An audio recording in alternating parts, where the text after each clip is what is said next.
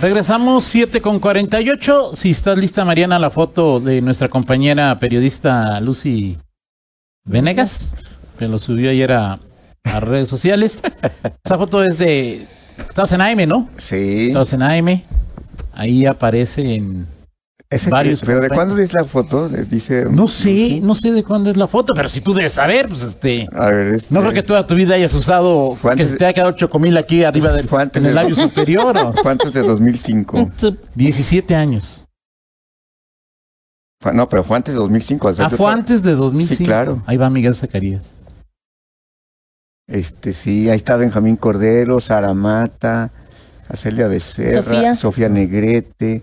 Eh, Pero ahí estás tú, mira, ese es ahí de. Sí, claro. Sí, sí. ¿Qué te sí. pasó arriba del, qué te pasó en el labio superior?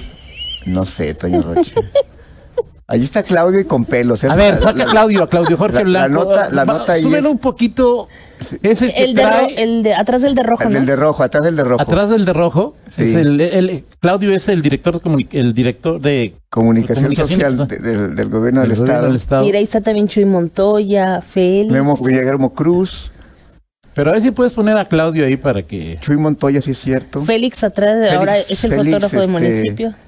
Sí, ahí está Claudio. Saludo, Félix. Todavía tiene pelo ahí. Ahí Paco está. Dueñas. Paco Dueñas también, Paco Dueñas, mi un Paco saludo a Dueñas. Paco. ¿Cómo andas, Paco? Ese que está a un lado de. ay, es Claudio, ¿estás seguro que es Claro Claudio? que sí, Toño. No o se sea, pero, o sea, parece. pues, no, pues no se parece. pues Está es que junto a David Ibarra. Tiene pelo. O sea, sí, ahí está David Ibarra también. Eh, Ceci, eh, ¿cómo se llama? Ceci Cardona. Eh, tengo este, años hasta que no atrás, capaz, apenas se alcanza a ver mi estimado Toño Lascurain.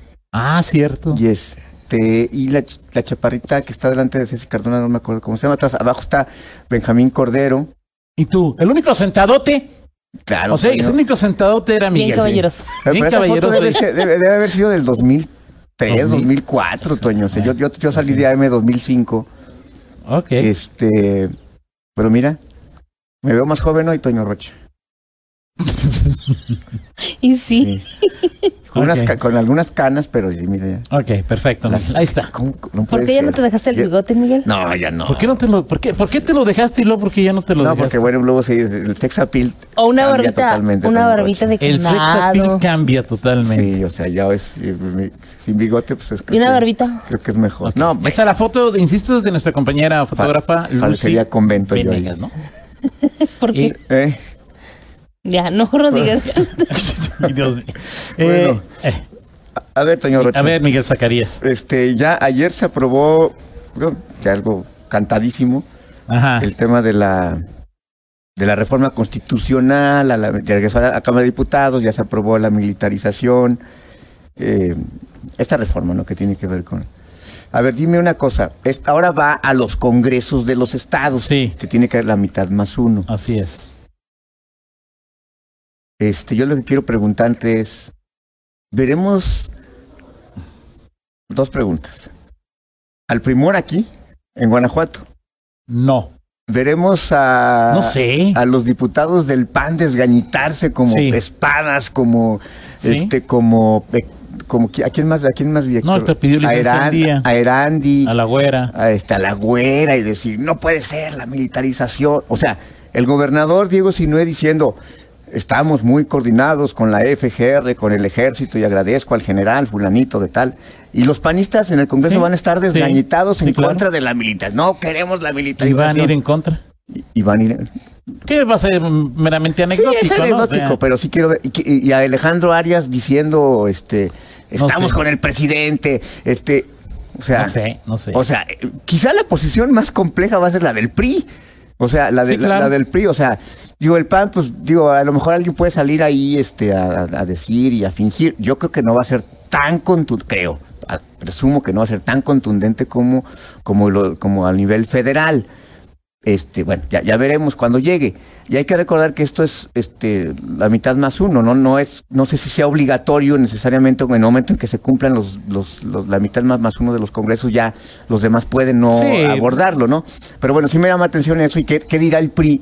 Que a nivel federal, pues ha sido tan cuestionado porque a- apoyó un tema de Morena y, y, y normalmente el PRI, aquí en Guanajuato, ha ido en contra de, de temas de la 4T y ha sido ha cuestionado a López Obrador y bueno Claro. Alejandro Arias, Ruth Iscareño. No me queda duda de que este Yulma Rocha va por la libre este y ella puede asumir una postura en contra y sin problema, este pero pero sí, sobre todo eh, Alejandro Arias y Ruth que son tan leales a Alito, Alito, ellos son eh, están en esa línea, pues cómo, cómo se comportan, ¿no? Y es parte de hoy de esta em, discusión, no, no discusión, sino de estas eh, cómo, cómo mantienen los partidos la verticalidad.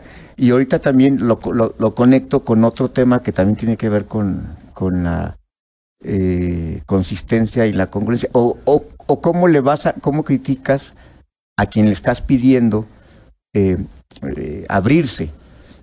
Como A mí antes de- antes de- sí, bueno, va adelante, porque es otro Sí, tema. antes de tu comentario es, eh, además de toda la polémica Sí. que se generó ayer en el Congreso, ya se había generado en, el- en la Cámara Alta, ayer fue en la Cámara Baja, Sí. hay algo que me preocupa mucho más que también aprobaron ayer los diputados. Eso sí me parece que es, como mexicano hay que tener ahí un Ajá. ojo avisor. Eh, los diputados aprobaron que aquellas cuentas bancarias que tengan tres años de inmovilidad sean tomadas por el gobierno federal O sea, lo chino. y por- destinadas a la seguridad pública.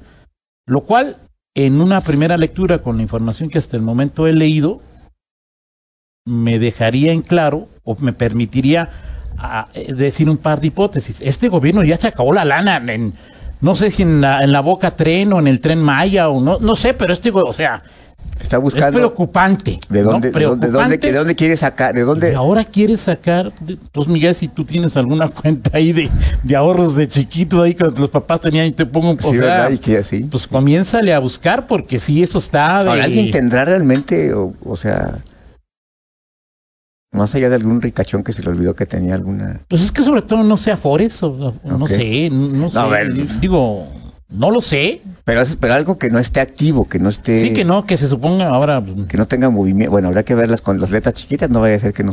ahora pues, no, luego está el secreto bancario, o sea, ¿quién le va a decir el banco? Mira, pues aquí está la cuenta de... sí. Sí, es, es- sí, sí leí eso. No, Eso es lo no, que me pero- parece más preocupante. sí, porque este gobierno, no, ¿de dónde va a sacar dinero o qué? Sí, sí. o sea, con tal de seguir repartiendo pescados, Así o es. sea, preocupante, pero preocupante. Así es, así es. y Bueno, estoy totalmente de acuerdo contigo. de- Sí, y, y- la otra que te decía, porque escuchaba a Héctor Rodríguez Velázquez decir que demasiado... Oye, dice, nada más dice Ma- Marcelino Trejo que esta ley ya existía desde 1990, ¿Cuál? la de lo- la lana, tomar la lana. Ok. Dice, estaba topada a 37 mil, ahora creció a 57 mil pesos. Ok. Sí. Ahora habrá que ver cuánto, cuán- cuál es el potencial monto que podría. 51 mil millones de pesos leía yo que es lo que más o menos este Pues mira. es cinco veces el presupuesto de León, el presupuesto de León en cinco años. Más o menos es de 10 mil el presupuesto de León, más o menos. ¿cuánto? Mm, Más o menos. Más o menos.